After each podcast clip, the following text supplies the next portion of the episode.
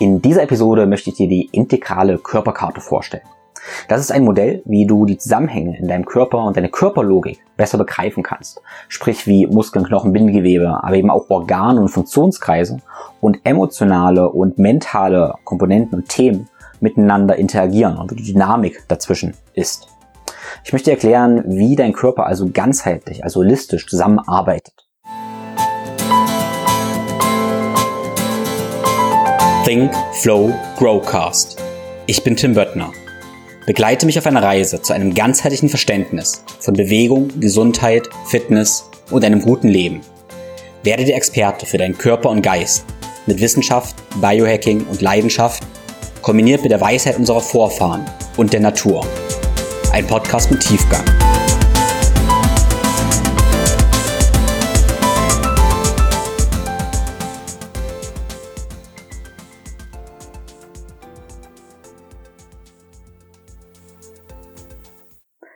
Dieser Episode erkläre ich dir die integrale Körperkarte, die du in der nächsten Dreiviertelstunde sehr gut nachvollziehen kannst. Damit du sie aber noch besser verstehen kannst, nachvollziehen kannst und vor allem danach auch nutzen kannst für dich und deine Klienten, habe ich sie dir als Download angehängt. In den Shownotes findest du den Link zum Download, wo du einmal die Übersicht findest über alle Systeme und dann eine spezifische Zone, die ich dir in diesem Podcast ausführlich erklären werde. Wenn du das Ganze sehr wertvoll findest, freue ich mich natürlich, wenn du das in den sozialen Netzwerken, beispielsweise in deiner Story auf Instagram, teilst. Vielen lieben Dank dafür.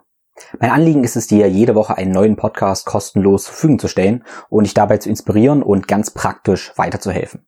Um das zu ermöglichen, bin ich sehr dankbar über die Unterstützung von Sponsoren. Und der Sponsor der heutigen Episode ist Smains Mushrooms. In den letzten Wochen waren die CrossFit Open, wo ich mit Freude teilgenommen habe, was aber für meinen Körper doch ziemlich, ziemlich anstrengend war. Und in diesen Phasen erhöhter Anstrengung bin ich sehr dankbar über die Kraft der Vitalpilze. Mein Lieblingsextrakt von Smains ist ein Extrakt aus Cordyceps und Heritium. Cordyceps schenkt mir mehr Kraft und bessere Regeneration und Heritium bringt mein Gehirn etwas mehr zum Feuern. Ich setze das phasenweise immer dann ein, wenn ich einfach eine erhöhte Adaptationsfähigkeit brauche. Oder auch, wenn mein Leben sonst mal irgendwie ein Wettkampf ist. Es muss nicht immer ein sportlicher Wettkampf sein, sondern es hilft auch einfach in Zeiten von erhöhter mentalen Anstrengung. Das Extrakt Fokus nutze ich also vor allem, um stressresilienter zu sein. Und das zweite Extrakt, was ich sehr gern nutze, ist aus Chaga und Mandelpilz. Diese beiden Pilze sind sehr gut bei Allergien und allgemein für das Immunsystem. Was ich vor allem nutze, wenn ich merke, okay, mein Immunsystem ist eventuell etwas angegriffen und braucht etwas Unterstützung. Mit dem Code TIM5 sparst du auf beide Extrakte 5%. Die Link dazu findest du in den Show Notes. Und alle meine Empfehlungen findest du wie immer auf www.thinkflowgrow.com-empfehlungen. Wenn du nach dem Podcast denkst, okay, das ist ganz schön spannend, wie mein ganzer Körper zusammengehört, aber dir einen Guide wünscht, der dich durch deine Körperkarte guidet und ja, deine, den schnellsten, kürzesten Weg zu optimaler Gesundheit und Fitness gestaltet, dann stehe ich dir als Coach im 1 zu 1 Coaching individuell und persönlich zur Seite. In den Show Notes findest du einen Link für dein persönliches Beratungsgespräch. Nach dem heutigen Podcast wirst du wahrscheinlich auch verstanden haben, dass Bewegung viel mehr ist als ja nur ein paar Muskeln und Knochen verschieben, sondern dass gute Bewegung sich auf alle deine Systeme auswirkt, also auf alle Organe, auf deine Emotionen und auf deine Stimmung und so weiter und so fort. Und deshalb gute Bewegung die Grundlage für ein gutes Leben ist. In meinen Online-Kursen bekommst du die Routinen, die ich täglich ausführe, um letztendlich den ganzen Tag konzentriert und gute Stimmung zu haben und allgemein meine Gesundheit und Fitness auf Vordermann zu bringen. Es gibt einmal den kleinen Online-Kurs, wo du, wie gesagt, diese Routinen bekommst und dann den großen, ausführlichen Online-Kurs, wo du letztendlich der Experte für deinen Körper und Geist wirst. Diese Idee der integrativen und guten Bewegung unterrichte ich auch in meinen zwei Tages-Workshops, die eine perfekte Ergänzung zu meinen Online-Kursen sind. Wenn du deinen Live-Workshop buchst, dann bekommst du kostenlos den kleinen Online-Kurs dazu.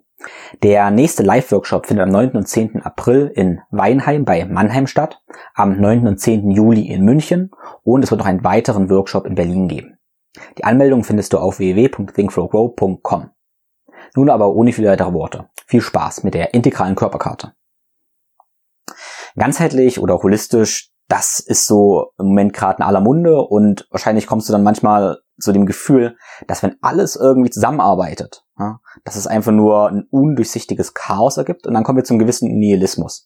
Wenn alles alles bedingt, dann bedingt irgendwie auch nicht nichts. Ja, und zu diesem Nihilismus, zu dem möchte ich nicht kommen. Deshalb möchte ich in dieser Episode einmal Ideen geben, wie das Ganze konkret zusammenarbeitet arbeitet und dann auch ein paar ganz, ganz, ganz konkrete Beispiele, dass du eine Art Fahrplan hast. Okay?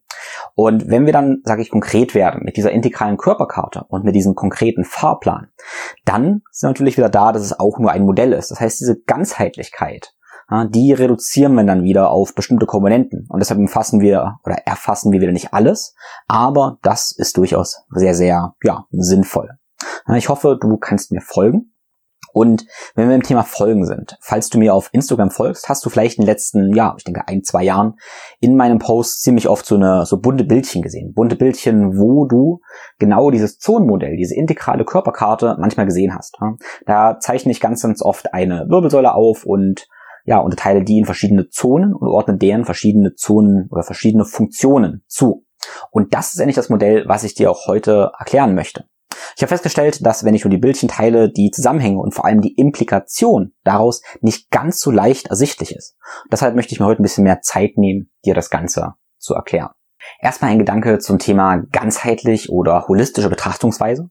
Und das Interessante ist, dass wir eventuell sagen könnten, okay, es gibt einen Therapeuten, der arbeitet nicht ganzheitlich, der beispielsweise nur an Bewegungen oder sagen wir mal nur an Bindegewebe arbeitet.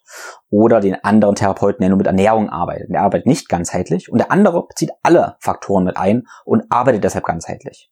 Und das ist nicht so. Wir arbeiten immer ganzheitlich. Okay?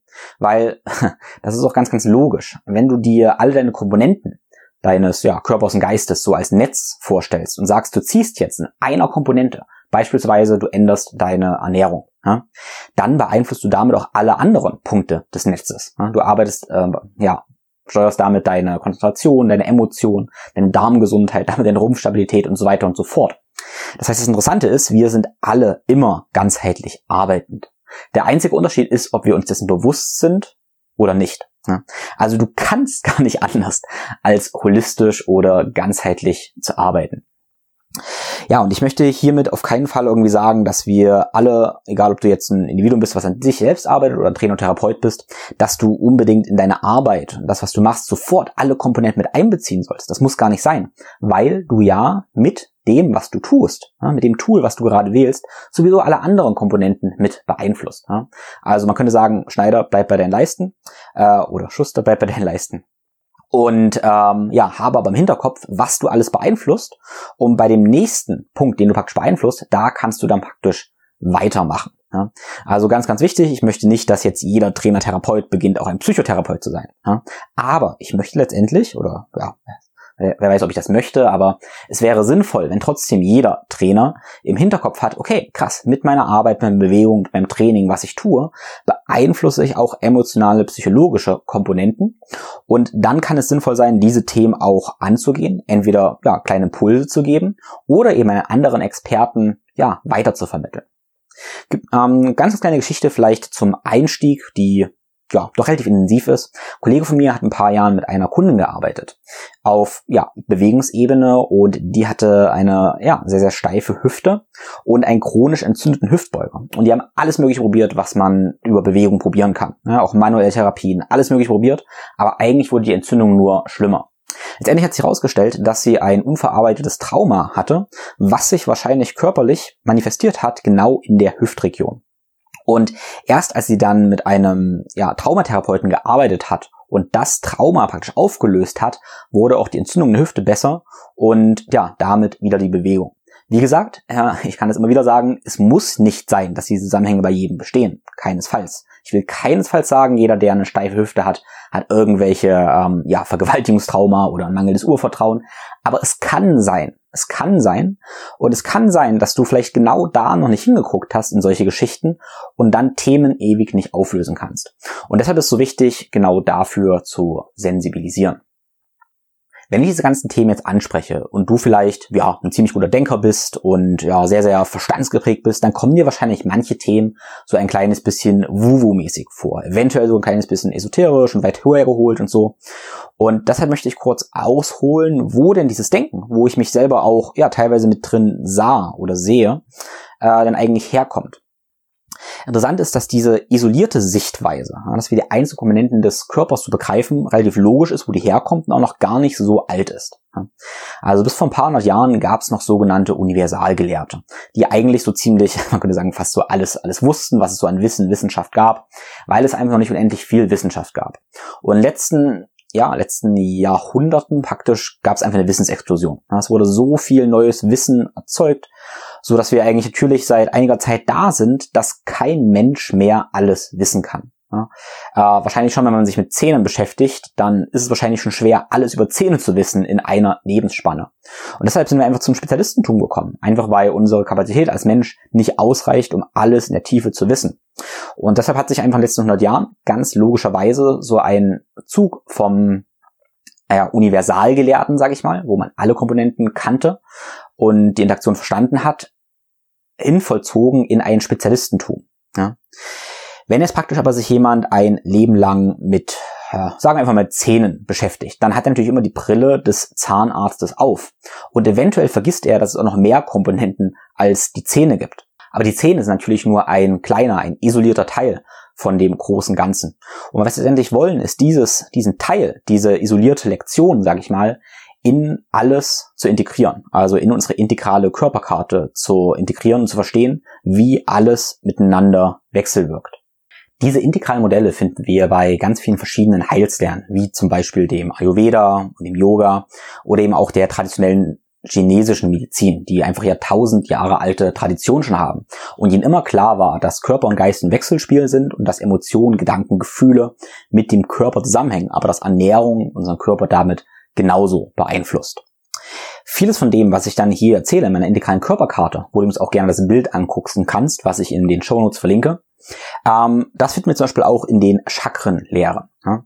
Chakren sind Energiezentren des Menschen und traditionell begreift man die als ja so eine Art mh, Schwelle zwischen grobstofflichen und feinstofflichen Energien. Ja, also grobstofflich bedeutet immer, das Ganze hat sich manifestiert als Drüsen, Gewebe, ähm, ja, Muskeln, Bindegewebe, Knochen und so weiter oder eben Organen.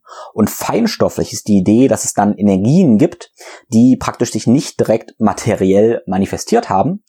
Und ja, egal ob wir das vorstellen können oder nicht, würde ich einfach mal sagen, das sind sowas wie Gedanken und Emotionen.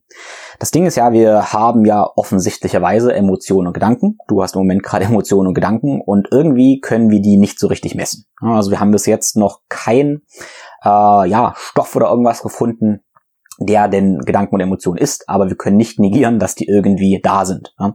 Deshalb könnte man das feinstoffliche Energie nennen, du kannst aber einfach Gedanken und Emotionen nennen. Ähm, ja, kleine, kleine Randnotiz. Ich bin total aufgeregt und entspannt, ehrlich gesagt, gespannt, äh, was in den nächsten Jahren und Jahrzehnten passiert mit unserer Wissenschaft. Weil natürlich ein großes Anliegen dieser, unserer Wissenschaft ist es auch, diese ganzen Rätsel irgendwie so ein bisschen, ja, zu enträtseln. Dann stelle ich mich zum Beispiel die Frage, ob wir vielleicht bald irgendwann äh, diese feinstofflichen Ideen messen können. Ne? Also ob es vielleicht irgendwelche Energie, irgendwelche Schwingungen gibt, die eben Gedanken sind, die wir mit irgendwelchen Geräten bald messen können. Ich meine, das wird probiert und das Spannende ist, wenn wir das Ganze messen können, dann glauben wir oft auch ein bisschen mehr dran als ja westlich verstandsgeprägte Wissenschaftler. Sagen wir das Ganze mal so. Diese ähm, Chakren, die Chakrensysteme, die wir wie gesagt aus dem Yoga zum Beispiel kennen, aber auch aus allen anderen Kulturen oder aus äh, vielen anderen Kulturen. Ja, da gibt es ganz, ganz ähnliche Entsprechungen von diesem System. Und die sagen uns eigentlich immer, okay, es gibt ganz klare Zusammenhänge zwischen den Drüsen, die in einem Bereich ist, den Organen, aber auch den Wirbeln, Muskeln und eben den mentalen, emotionalen Themen. Das will ich nachher mal noch ganz konkret machen. Nachher werde ich es am Beispiel so der Brustwirbelsäule machen, der oberen Brustwirbelsäule, wo wir zum Beispiel ja nun offensichtlicherweise sehen, obere Brustwirbelsäule, das ist irgendwie so der Bereich zwischen dem äh, T1 und T5, also ja, Brustwirbel und in diesem Bereich liegt zum Beispiel das Herz, die Lunge und die Thymusdrüse. Thymusdrüse. Und das Ganze können wir dann korrelieren mit verschiedenen Emotionen und Themen, sowas wie Liebe und Beziehung und Mitgefühl. Das sind so die Themen, die in diesem Bereich liegen. Das wäre so die äh, Lehre der Chakren, was du aber bestimmt ja direkt nachvollziehen kannst. Ne? Wenn du beispielsweise, also in unserem Sprachgebrauch, das ist ja auch ganz, ganz spannend, in unserem normalen Sprachgebrauch finden wir da ganz, ganz viele Beispiele. Das Herz geht dir auf, Herz öffnet. Ähm, ja, die Liebe kommt aus dem Herzen. Das sind alles ja Indizien dafür, okay, irgendwas in diesem Bereich hat irgendwas mit ja, Liebe und Mitgefühl, mit Beziehungen zu tun. Ähm, und das, das Spannende ist nun, dass es so tief in unserer Sprache verankert. Wenn du da nicht reinfühlst und jetzt zum Beispiel lächelst und einen liebevollen Menschen denkst, merkst du vielleicht, wie deine Brustwirbelsäule sich aufrichtet. Ja. Wenn du dich jetzt denkst, okay, ich schotte mich jetzt eher ab, ähm, ich fühle irgendwie sowas wie Hass oder sowas ja, und denke an jemanden, den ich wirklich überhaupt nicht mag, spürst du vielleicht, wie deine Brustwirbelsäule sich einrundet. Ja. Das heißt, diese Zusammenhänge zwischen deiner oberen Brustwirbelsäule und Liebe und Beziehungen, ähm, die ist eigentlich direkt erfahrbar. Und dann finde ich aber super, super spannend, dass wenn wir sowas hören, das oft als ja pseudowissenschaftlich und Humbug abstempeln in manchen Denken. Ähm, ja, obwohl das direkt erfahrbar ist. Und für mich ist dann manchmal so der, der springende Punkt. Ich könnte mir vorstellen, dass sich das alles nach unseren wissenschaftlichen Standards validieren lässt irgendwann. Und ich könnte dann die Entscheidung treffen und sagen, okay, ja, ich glaube da erst dran und arbeite erst damit, wenn das Ganze mit Studien belegt ist. Dass wir genau, ähm, sagen wir mal, die Liebe, Feinstoffenergie messen können, die aus dem Herz rausstrahlt. Und dann glaube ich das. Ja kann ich machen. Aber ich kann auch sagen, ja, ich erfahre das jetzt, glaube ich, einfach jetzt schon. Also ich warte nicht auf die wissenschaftlichen Erkenntnisse, weil es jetzt funktioniert. Ich möchte jetzt noch ein paar andere Beispiele bringen, wie wir die Zusammenhänge direkt verstehen können und tatsächlich dann teilweise wissenschaftlich validieren. Und das ist zum Beispiel Zusammenhänge zwischen unserem Darm und unserer Stimmung. Ähm, mal, erstmal erfahrungsgemäß kennst du das. Äh, wenn, man kann sagen, Stress schlägt auf den Magen. Das ist so ein alter Spruch, vollkommen klar. Äh, wenn du einfach super, super gestresst bist, dann hast du vielleicht eine Blähung und deine Verdauung wird schlechter. Das kennst du schon als Kind äh, kennst aber wahrscheinlich auch, äh, wenn du irgendwas Falsches gegessen hast, kriegst du wahrscheinlich schlechtere Laune. Wenn du Bauchschmerzen hast, dann sinkt deine Stimmung wahrscheinlich nach unten. Ja? Das ist erstmal erfahrungsgemäßes Wissen. Das ist aber auch Wissen, was schon lange in TCM und so weiter vorhanden ist. Und dann sagen aber auch neue wissenschaftliche Erkenntnisse, dass es eine Darm-Hirn-Achse gibt. Ja? Also, dass dein Darm ein eigenes Nervensystem hat und dieses sogenannte enterische Nervensystem auch mit deinem ja, zentralen Nervensystem, mit dem Gehirn kommuniziert und über diese Achse direkt Informationen ausgetauscht werden. Und damit finden wir direkt einen Zusammenhang zwischen deinem Darm und deinem Gehirn. Wir wissen natürlich mittlerweile auch, dass ein Großteil des Serotonins, also deines Glückshormons, im Darm produziert wird und damit die Gesundheit deines Darmes ja, ähm, auch sich auf deine Stimmung auswirkt. Das ist eins von vielen Beispielen, wie immer mehr diese Zusammenhänge ja auch wissenschaftlich validiert werden. Wenn wir schon bei dem Thema Darm sind, dann können wir auch kurz die Muskelorganverbindungen ansprechen, die auch wirklich total spannend sind. Die, deine Muskeln werden durch Nerven innerviert. Und dann gibt es viele Paare, wo ein Organ mit den Muskeln, mit dem, von dem gleichen Nerv innerviert wird. Und da gibt es beispielsweise, wenn wir beim Dünndarm jetzt sind, den Zusammenhang, dass dein Dünndarm vom gleichen Nerv innerviert wird wie dein Rectus abdominis, das ist dein großer gerader Bauchmuskel, und dein Rectus femoris, das ist dein großer Oberschenkelmuskel. Und das ist super, super spannend, weil, wie gesagt, dein Dünndarm ist damit direkt verbunden mit deinem Bauch, also mit deiner äh, Bauchmuskulatur, vorderen Bauchmuskulatur und deinem Oberschenkel. Ich persönlich habe jetzt vor ein paar Jahren mehrmals die Erfahrung gemacht, dass ich verrückte Workouts gemacht habe mit wahnsinnig vielen Kniebeugen und dann ganz vielen Sit-ups. Und plötzlich hatte ich für ein oder zwei Tage erstmal ganz schön Muskelkater und dann hatte ich Durchfall. Und ich habe nicht verstanden, warum ich Durchfall hatte. Bis ich mir diese Verbindung bewusst geworden bin und mir klar war, okay, krass, die Muskeln sind so schlimm übersäuert, regelrecht verletzt gewesen, war wirklich dumm, ähm, dass das Ganze sich auf meine Verdauung negativ ausgeübt hat. Ja.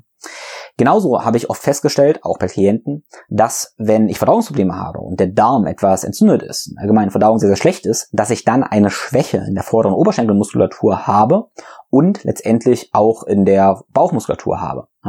Das heißt, meine, mein entzündeter Darm kann sich auf die Rumpfstabilität, Stabilität und auf die ja, Kraft der Beine letztendlich auswirken. Vielleicht kennst du das, dass du dich einfach dann manchmal wahnsinnig schwach fühlst. Gerade wenn du Sportler bist, dann hast du vielleicht ein Gefühl dafür.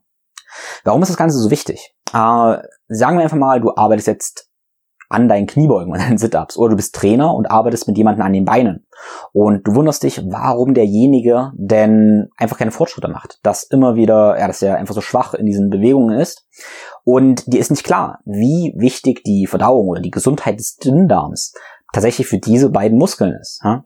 Dann kannst du vielleicht unendlich viele Kniebeugen machen, aber das Ganze wird nicht besser. Der Klient kriegt sogar oder du kriegst sogar immer schlechtere Stimmung, weil es keinen Spaß macht, wenn du keine Fortschritte machst.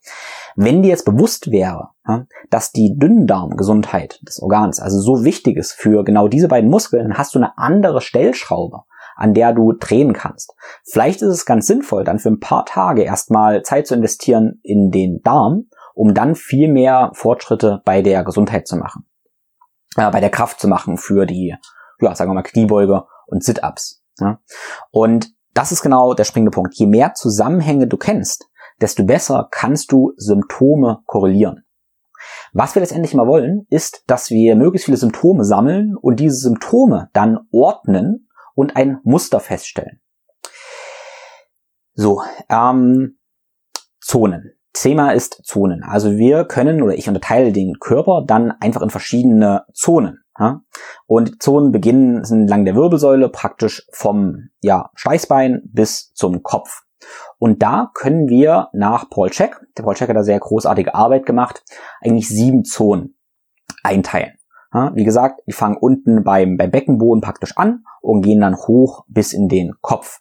Und diesen Zonen können wir dann letztendlich Muskeln zuordnen, natürlich dann Knochen und Wirbel zuordnen, das umgebende Bindegewebe, aber eben auch Organe, die in diesem Bereich liegen und emotionale und mentale Themen. Das ist das, was, äh, worauf ich jetzt vor allem eingehen möchte. Aber ich kann dir sagen, man kann dem noch mehr zuordnen. Ja, zum Beispiel nach der traditionellen chinesischen Medizin ordnen wir den Ganzen noch Elemente zu und auch Funktionskreise, was ein bisschen anderes Thema ist. Und wir können dem Ganzen auch Nahrungsmittel zuordnen ja, und Farben tatsächlich und Sinne. Das sind alles Dinge, die wir zuordnen können. Und in meinem Kopf ähm, oder dann auch dem Papier ergibt sich für mich dann so ein Cluster aus äh, mentalen, emotionalen Themen, äh, Körperteilen, Organen, Muskel-Organ-Beziehungen, Wirbeln und dann erstelle ich ein Symptomcluster und wenn ich merke, okay, krass, in Zone, sagen wir mal Zone 4, der Bereich der oberen Brustwirbelsäule, die wir schon hatten, da habe ich plötzlich fünf Symptome, in allen anderen Bereichen nicht, dann ist es ziemlich, ziemlich sinnvoll, an dieser Zone ganzheitlich zu arbeiten. Ich habe dir in dieser Zone schon ein paar Dinge erzählt, möchte aber noch ein bisschen genauer jetzt hier eingehen. Diese Zone ist der Bereich T1 bis T5, also dieser Wirbelbereich. Ja. Wenn du also in diesem Bereich irgendwie Probleme haben solltest, was die Wirbel angeht, beispielsweise fühlt sich da immer irgendwie steif, dann ist das praktisch ein, ich sag mal, einfach ein Symptompunkt. Ja. In diesem Bereich liegen verschiedene Organe. Und das ist einmal die Lunge, das Herz und die Thymusdrüse. Und diese Organe erfüllen verschiedene Funktionen. Ja, und wir können die aber auch so als, ja, Funktion begreifen, insofern, dass wir sagen, okay, die Lunge ist irgendwie dafür da, für die Atmung. Also Atmung können wir einfach mit der Lunge korrelieren. Das Herz können wir mit der Regulation des Blutdrucks korrelieren. Und die Thymusdrüse können wir stellvertretend als Immunsystem nehmen. Wenn wir jetzt beispielsweise feststellen, du hast äh, Immunsystemprobleme, du hast Blutdruckprobleme oder du hast Atemprobleme irgendeiner Art, dann kannst du dir hierfür jeweils immer einen Symptompunkt geben. Okay? Ja, welche, welche Körperteile ist das nun? Ich habe schon gesagt, Oberbrustwirbelsäule, das kannst du einfach mal nehmen als den Oberbauch, den Solarplexus, sprich dein Brustbein, aber auch Bereiche der Arme. Ja? Weil die Nerven, die aus den Bereichen T1 bis T5 austreten, innervieren nicht nur den Oberbauch und den Bereich deines oberen Rückens, sondern eben auch Bereiche deiner Arme. Ja? Also falls du auch in den Armen beispielsweise irgendwie Taubheitsgefühle oder irgendwie sowas hast, dann kann das auch einen Symptompunkt praktisch geben, den du in der Arbeit, durch die Arbeit in diesem Bereich ja verbessern kannst. Schauen wir uns nun an, was die Organe, die es dort gibt, mit Muskeln zu tun haben und gucken, ob du da Symptome finden könntest. Und da haben wir zum Beispiel die Lunge, die korreliert ist mit deinen Deltoideus, also sprich mit deinen Schultermuskeln. Und vielleicht kannst du das jetzt auch intuitiv nachvollziehen, wenn du ein gutes Körpergefühl hast. Lunge steht einfach mal für Atmung jetzt und das hat mit deinen Schultern was zu tun. Ja? Vielleicht hast du schon mal die Erfahrung gemacht, dass du ein super schweres Schulter-Workout hattest, beispielsweise ganz, ganz viel über Kopf gedrückt hast oder sehr, sehr viel Seitheben gemacht hast und dann hast du so schnell Muskelkater in den Schultern gehabt, dass dadurch deine Atmung eingeschränkt ist. Ja? Und das kann auch durch diese Muskelorganbeziehung erfolgen. Es kann aber auch sein, dass du einfach Atemprobleme hast ein schlechtes Atemmuster hast, vielleicht irgendwie auch einen Schock erlitten hast, dann sehr, sehr flach atmest und dadurch letztendlich eine Schulterschwäche entsteht oder natürlich sonstige Lungenprobleme hast, die deine Schultern irgendwie schwächen. Ja. Noch weitere Zusammenhänge, so dass zum Beispiel die Thymusdrüse, äh, die auch dein Immunsystem repräsentiert, mit deinem Infraspinatus zusammenarbeitet und dein Herz mit dem Subscapularis. Ja? Das möchte ich jetzt nicht weiter ausführen, aber du kannst ein bisschen im Hinterkopf haben. Wenn du diesen Muskeln Probleme haben sollst, spezifische Probleme, dann kann das auch an dieser ganzen Zone liegen und dann lohnt es sich vielleicht auch an anderen Dingen zu arbeiten, wie an den einzelnen Wirbeln, der Mobilität der Wirbel oder eben an den Organsystemen. Ich denke, bis hierhin war das Ganze noch relativ gut nachvollziehbar und ich hoffe, es bleibt auch gut nachvollziehbar. Aber jetzt kommen die Verbindungen zu emotionalen und mentalen Prozessen. Diese Zone, die Zone 4, der Bereich deines Solarplexus, ist tra ähm, traditionell laut ja, Gesundheitslehren, laut Chakranlehren mit Liebe und Selbstliebe korreliert, mit Herzenswerbe, mit dem Prinzip des Gebens und Nehmens, mit Mitgefühl und Toleranz und auch mit Versöhnung und Heilung. Ja? Ich sag das nochmal, wenn du jetzt hier irgendwo merkst, boah, das ist echt ein Thema für dich, dann ist das wieder ein Symptompunkt. Wir haben also hier Liebe und Selbstliebe, Herzenswerbe, Wärme, Geben und Nehmen, Mitgefühl, Toleranz, Versöhnung und Heilung. Okay?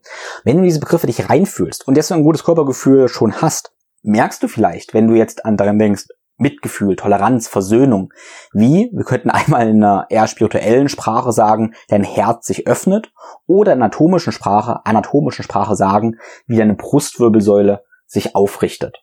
Okay? Wenn das Ganze nicht erfüllt ist, dann haben wir oder finden wir emotionale Symptome.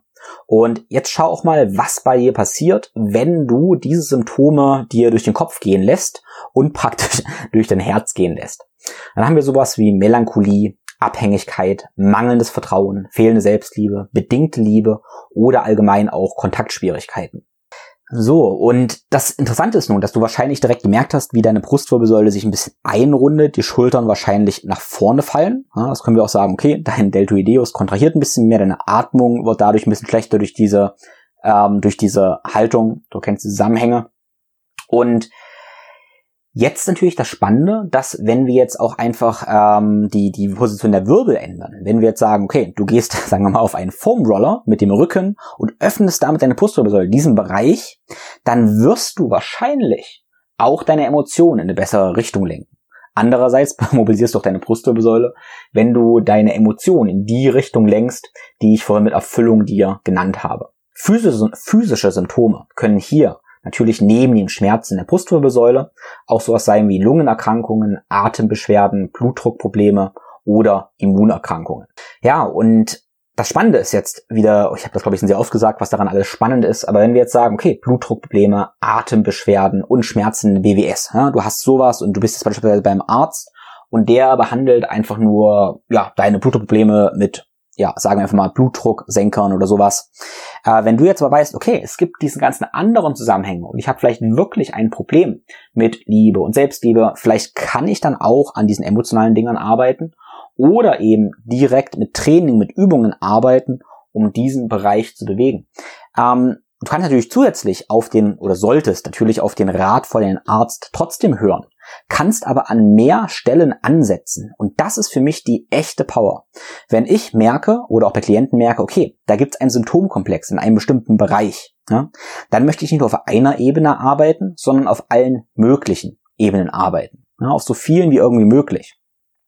Am besten auf den Ebenen, für die der Klient auch sehr, sehr äh, oder am, am empfänglichsten ist. Ne? Weil nicht jeder ist gleich offen gegenüber allen Ideen, aber ja, ein paar werden funktionieren. Ich denke, je mehr Ansatzpunkte ich habe, desto höher ist die Chance, dass ja der Stein ins Rollen kommt und dass ja die Balance wiederhergestellt wird. Ich habe vorhin gesagt, dass damit auch Elemente, Sinne und Nahrungsmittel verbunden sind. Ähm, und in dem Bereich der oberen Brustwirbelsäule ist beispielsweise so, dass dieses, was wir auch Herzchakra nennen würden, äh, mit Grün korreliert ist. Ja? Grün ist die Farbe des Herzchakras und die kannst du klassischerweise nähren mit Gemüse oder allgemein mit grünen Lebensmitteln. Ja? Das kann auch eine Strategie sein, die funktionieren könnte. Weiterhin ist das klassische Element der TCM Luft für diesen Bereich und der Sinn, der damit korreliert ist, ist Fühlen. Ich könnte mir vorstellen, dass die Nahrungsmittel ne, von wegen grünen Nahrungsmitteln eher schwer intuitiv nachvollziehbar sind, für den einen oder anderen schon, für die meisten nicht ganz so gut zugänglich. Und das Element Luft, ja, wie sollen wir sagen, eventuell ist es doch ganz nachvollziehbar, wenn wir uns vorstellen, okay, Luft hat eine sehr, sehr leichte Energie. Und wenn du jetzt zum Beispiel an Luft denkst, merkst du vielleicht, wie ein bisschen mehr Weite im Brustraum entsteht, wie du leichter wirst. Also Thema Luft und der Sinn ist das Fühlen. Und das sehen wir auch wieder in unserer Sprache ganz, ganz oft, wenn wir sagen, okay, mit dem Herzen fühlen, solche Geschichten. Da sehen wir wieder, wie auch in unserer Kultur, in unserer Sprache Zusammenhänge da erkennbar sind zwischen Emotionen, Herz und Fühlen. Ja, also alle Themen dieser vierten Zone. Das war letztendlich diese ganze Zone um die Brust rum. Und ich habe ja gesagt, okay, wir können das Ganze in sieben Zonen einteilen, finden aber auch Modelle, wo wir noch wesentlich mehr finden würden. Das ist aber, wie gesagt, jetzt mein Modell. Und ich möchte dir jetzt im Rahmen dieses Podcasts nicht alle Zonen mit allen Themen vorstellen. Aber dir nochmal einen Überblick auch vielleicht über diese Hierarchie geben.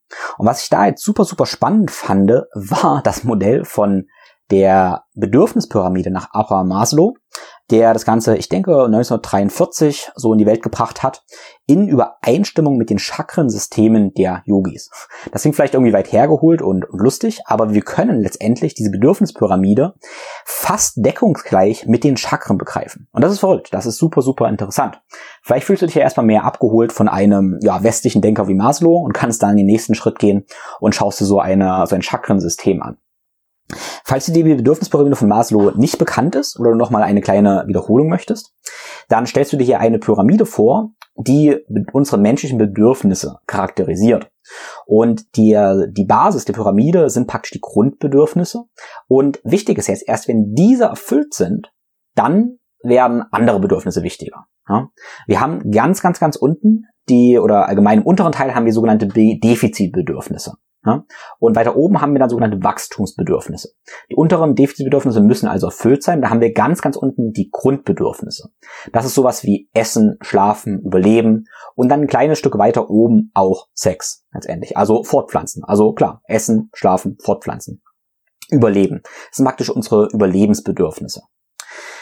Dann ein kleines bisschen weiter oben haben wir Sicherheitsbedürfnisse, sowas wie Wohnen, Arbeit, Einkommen und darüber kommen dann letztendlich erst soziale Bedürfnisse, sowas wie Partner, Freunde und Liebe.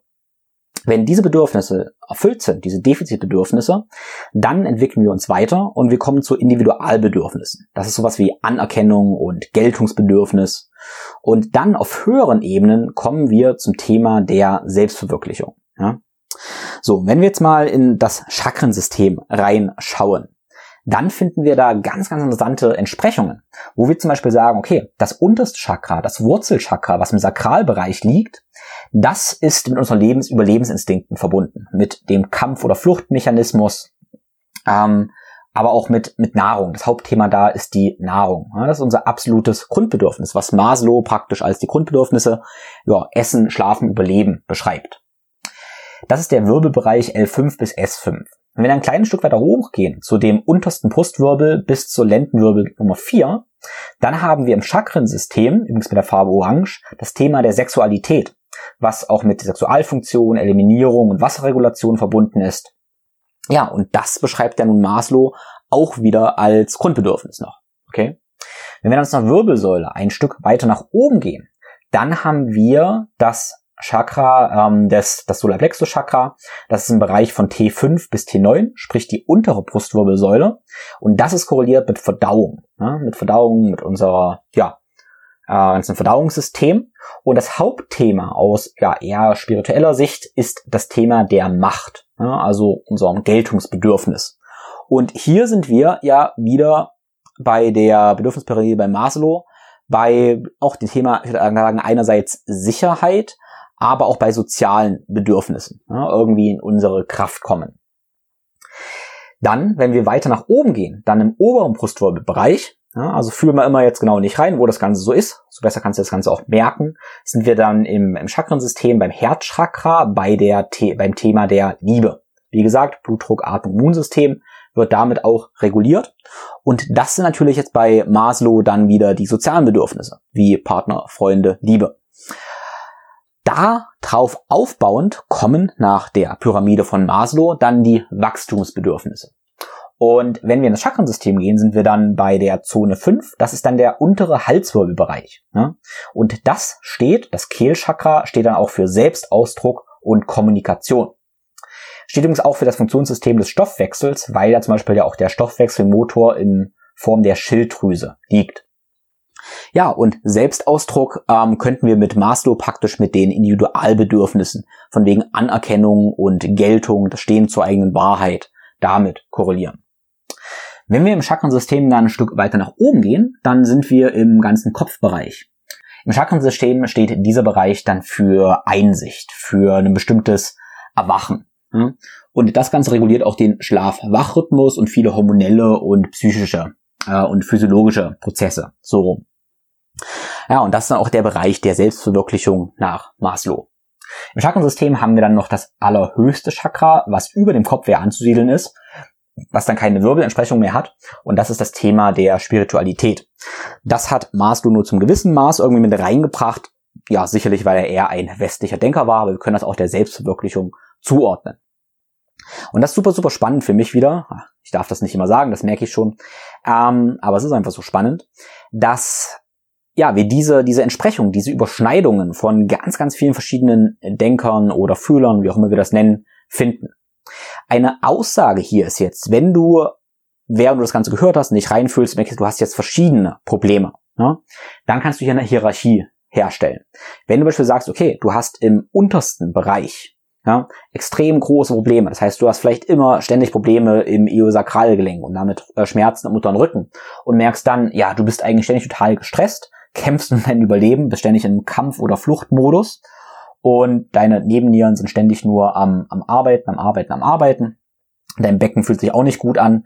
Und du hast zum Beispiel aber auch Probleme in dem genannten Bereich des Herzchakras, sprich des oberen Brustwirbelsäulenbereichs. Dann können wir, sollten wir natürlich eher sagen, okay, ich möchte zuerst meine untersten Bedürfnisse decken, also meine Grundbedürfnisse, bevor ich zu meinen höheren Bedürfnissen gehe. und das geht im Einklang mit dem Chakrensystem. Es geht aber auch im Einklang mit der Bedürfnispyramide nach Maslow. das heißt, es wäre die Idee, arbeite zuerst an deinen, äh, am, am Sakralchakra, sprich an den untersten Bedürfnissen. Und eventuell, jetzt kommt der springende Punkt, eventuell lösen sich Probleme, die dann bergauf praktisch stattfinden. Ja? Also eventuell lösen sich Probleme der Zone 4 dann automatisch. Ja? Andersrum ist es oft nicht so. Wenn wir jetzt zum Beispiel sagen, okay, wir arbeiten nur an der, an der Brustwirbelsäule ja, und haben dann unsere, Brust, äh, unsere Grundbedürfnisse aber nicht gedeckt. Sagen wir jetzt mal aus, aus der äh, Chakrenebene eher, okay, wir arbeiten unserer Selbstliebe, an unserer Liebe, aber haben immer noch existenzielle, existenzielle Sorgen. Dann kann es sein, dass wir die, ähm, ja, die untersten Themen praktisch trotzdem nicht lösen. Aber andersrum kann es sein. Wenn wir erst unsere Grundbedürfnisse decken, kann es sein, dass wir dann erst fähig sind, die Themen der Brustwirbelsäule praktisch zu, zu klären. Okay? Das wäre praktisch die Hierarchie. Wenn wir jetzt mal so biomechanisch da reinschauen, ne, wie ja, der Körper so zusammenarbeitet, dann ist das auch eine ziemlich logische oder sinnvolle Hervorgehens Vorhergehensweise. Deine Brustwirbelsäule und dein Kopf sitzt ja nun mal letztendlich auf der Wirbelsäule auf deinem Becken. Ja? Und wenn dein Becken besser ausgerichtet ist, ja, wenn dein Becken besser funktioniert, dann ist es praktisch das Fundament deines Kranes und damit ist auch deine Brustwirbelsäule besser ausgerichtet. Also auch aus dieser biomechanischen Ebene ergibt diese Vorgehensweise Sinn. Jetzt habe ich eine ganze Menge erzählt und ich hoffe, ich habe nicht zu viel rumgewurstelt und du konntest mit so einem gewissen Maße folgen und hast vielleicht auch so diese Symptomwolken jetzt im Kopf, die du letztendlich ganzheitlich angehen kannst. Also nochmal meine Grundaussage. Schau dir einzelne Zusammenhänge deiner Zonen an und ja, fühl dann nicht rein. Und wenn du irgendwo besonders viele Symptome hast, dann kannst du diese Cross-Konnektivitäten nutzen. Ja? Also sei dir bewusst, dass wenn du beispielsweise sehr große Probleme in der Brustwirbelsäule hast, du durch isolierte Arbeit an der Brustwirbelsäule nicht so richtig lösen kannst, ja, dann hab im Hinterkopf, welche Organe liegen in diesem Bereich, welche Funktion erfüllen die Organe ja, und welche emotionalen und mentalen Themen sind damit verbunden. Und dann kannst du an allen diesen Aspekten letztendlich arbeiten. Das kann dir einerseits helfen, wenn du Sportler bist und deine Leistung optimieren möchtest dann kann dir das helfen, da ganzheitlich zu arbeiten, wie du letztendlich dein ganzes Potenzial entfalten kannst. Es kann dir aber auch helfen, wenn du sagst, okay, dein Fokus ist eher die Klärung von emotionalen Themen, du willst konzentrierter und so weiter sein oder ja, besser an deine Kraft, deine Macht kommen. Dann kann es dir helfen, natürlich diese emotionalen Themen auch durch Bewegungen zu unterstützen. Ja, das ist ziemlich, ziemlich cool. Wenn du jetzt zum Beispiel sagst, okay, dein größter Schmerz ist es letztendlich, dass du es nicht so richtig schaffst, in, ja, dieses Mitgefühl, die Selbstliebe, die Liebe zu kommen, liebender deine Beziehung zu führen. Das ist vielleicht im Moment dein größter Schmerz. dann kann es vielleicht auch sinnvoll sein, wenn du neben diesen praktischen Dingen, das einfach mehr zu praktizieren, dich auch darum kümmerst, Bewegungen zu finden, wie du deine Brustwirbelsäule mobilisieren kannst, zusätzlich dazu, wie du vielleicht mehr grüne Nahrungsmittel in deiner Ernährung mit einbinden kannst. Ja, und wie du vielleicht auch spezifische Muskeln letztendlich triggern und bearbeiten kannst, um die Organfunktion in diesen Bereichen zu verbessern und, wie gesagt, dann ganzheitlich an diesen spezifischen Themen zu arbeiten. Ich persönlich habe das in den letzten Jahren halt auch viel ja, ausprobiert, viel gemacht, mich da wirklich viel hingegeben. Ich bin so weit gegangen, dass ich gemerkt habe, okay, das Thema ähm, um meine Brustwirbelsäule, da, das ist ein Thema. Also habe ich angefangen, auch mehr Grün zu tragen, vielleicht auch einen grünen Stein zu tragen, mehr grüne Smoothies zu trinken, viel an der Brustwirbelsäule zu arbeiten, aber eben auch über Liebe, Selbstliebe, einerseits zu meditieren, andererseits da auch viel ähm, ja zu praktizieren. Und damit letztendlich äh, habe ich das Gefühl, dass ich so viel, viel, viel schneller vorangekommen bin. Ich hoffe, ich konnte dich mit dieser Episode etwas inspirieren und du hast einige Zusammenhänge verstanden, du hast wenigstens Inspiration gesammelt, das Ganze mehr zu erforschen.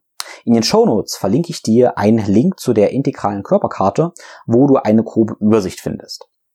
Das Ganze ist mehr oder weniger ein Projekt, was sich ständig erweitert. Insofern, dass wir noch viel, viel mehr Zusammenhänge finden können. Ich kriege ständig Nachrichten von, ja, auch Osteopathen oder Chiropraktikern, die mir letztendlich andere Zusammenhänge da noch zeigen, was jedes Mal total faszinierend ist. Und damit könnte diese Karte natürlich gigantisch groß werden und wird sie gigantisch groß.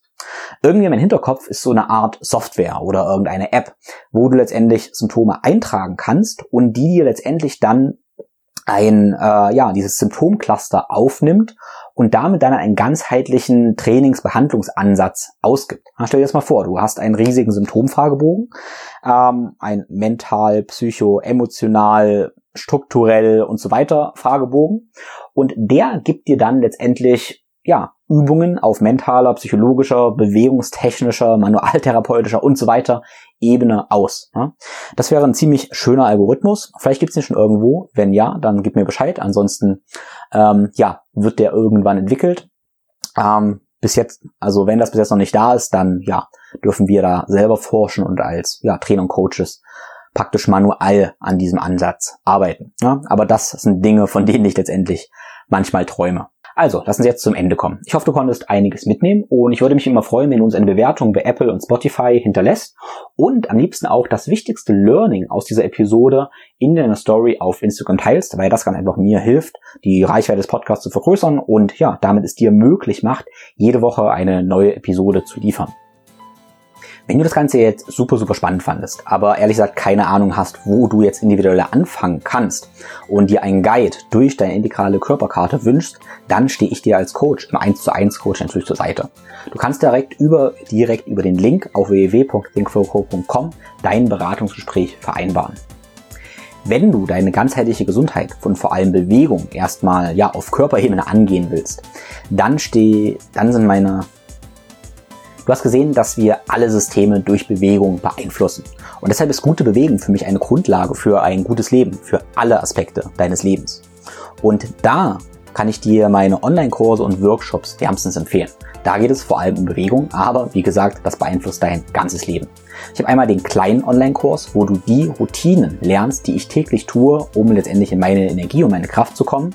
Und den großen Online-Kurs, wo du dazu noch alle Hintergründe verstehst, in der Tiefe und letztendlich deine körperlogiken Bewegungen verstehst. Das Ganze ist eine super gute Energie, äh, Synergie, so rum, zu meinen Live-Workshops. Mein Live-Zwei-Tages-Workshops, da findet der nächste in Weinheim am 9. und 10. April statt, am 9. und 10. Juli in München und es wird im Mai oder Juni noch ein Werk-Workshop in Berlin geben.